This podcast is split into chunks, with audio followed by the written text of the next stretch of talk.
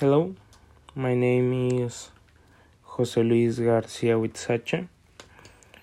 I am 10, 9 years old and I live in Guadalajara.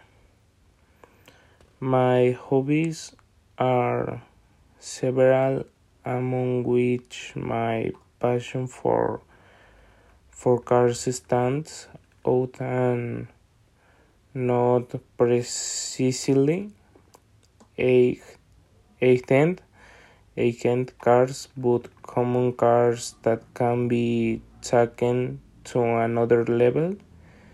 I added to a car club every three days, as well to events created for for modified cars.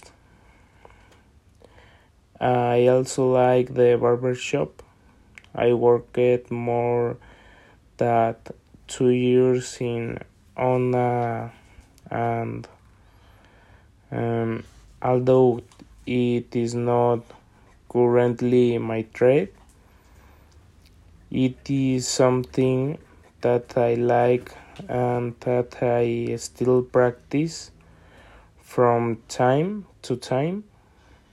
I started to enter the barber shop at um, nine five years when I entered a barbering school. And from the from there I began to work in a prestigious barber shop that is one of the largest barber shop chains in the country. My life outside of class. My life outside of class is uh, based on working. I work in the maintenance of heavy duty trucks in the afternoon, I enter my class online, and at night, some days I go to visit my girlfriend, and I on weekends we work for a walk to some place we want to visit.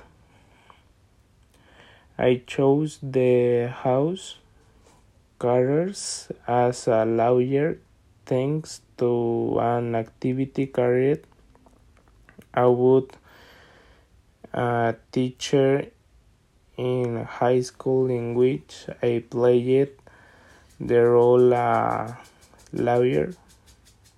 I chose the career and that was when my doubt about whether to study that degree, and in the end, I was convinced to choose is thanks to the fact that I felt comfortable representing a lawyer and I hope it unfolds is a trial.